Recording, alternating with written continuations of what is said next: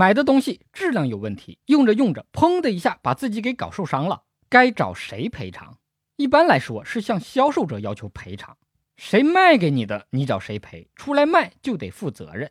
但是也有例外，如果因为商品的缺陷、质量不合格造成的自己损害，既可以向卖东西的销售者要求赔偿，也可以向造东西的生产者要求赔偿。这种情况下是想找谁赔就找谁赔，选择权在消费者自己。至于最后找谁赔，主要看心情和对方的实力。既然是找人赔钱，那肯定是得找个财大气粗的赔吧。只要法律允许，消费者不管是找销售者赔偿，还是找生产者赔偿，这俩货都得先行赔付，不允许推诿甩锅。赔完了发现不是自己的责任，赔的好冤枉啊，那就该是谁的责任，你找谁去追偿去。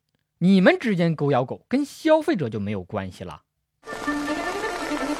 不只是买东西合法权益受损了，可以要求赔偿；接受服务的时候合法权益受损了，也可以要求赔偿。那么问题就来了：接受性服务后，自己受到了难以描述的伤害，觉得服务质量和水平有问题，特殊服务导致自己特别不舒服，可以要求提供服务的小姐姐赔偿吗？或者小哥哥？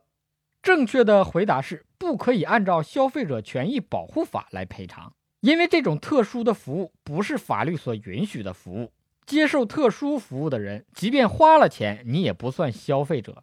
网上买的东西，自己的合法权益受损了，该找谁赔偿？是找网上卖东西的商家赔，还是找平台赔？还是可以看心情，想找谁赔就找谁赔呢？一般只能找网上卖东西的商家赔。谁卖的，你找谁去？电商平台原则上是没有赔偿义务的，不要以为你叫马云一声爸爸，淘宝就得像你爹一样什么都得管你。可是麻烦的问题就来了，网店它不像实体店，有门牌号，有地址，跑得了和尚跑不了庙。网上的商家神龙不见首也不见尾的，咱上哪儿找他去啊？不用费劲找，你直接要求电商平台提供商家的详细信息。如果电商平台死扛着护短就不说。消费者可以要求电商平台直接赔偿。历史的经验早就告诉我们了，打死我也不说是要付出代价的。打死我也不说。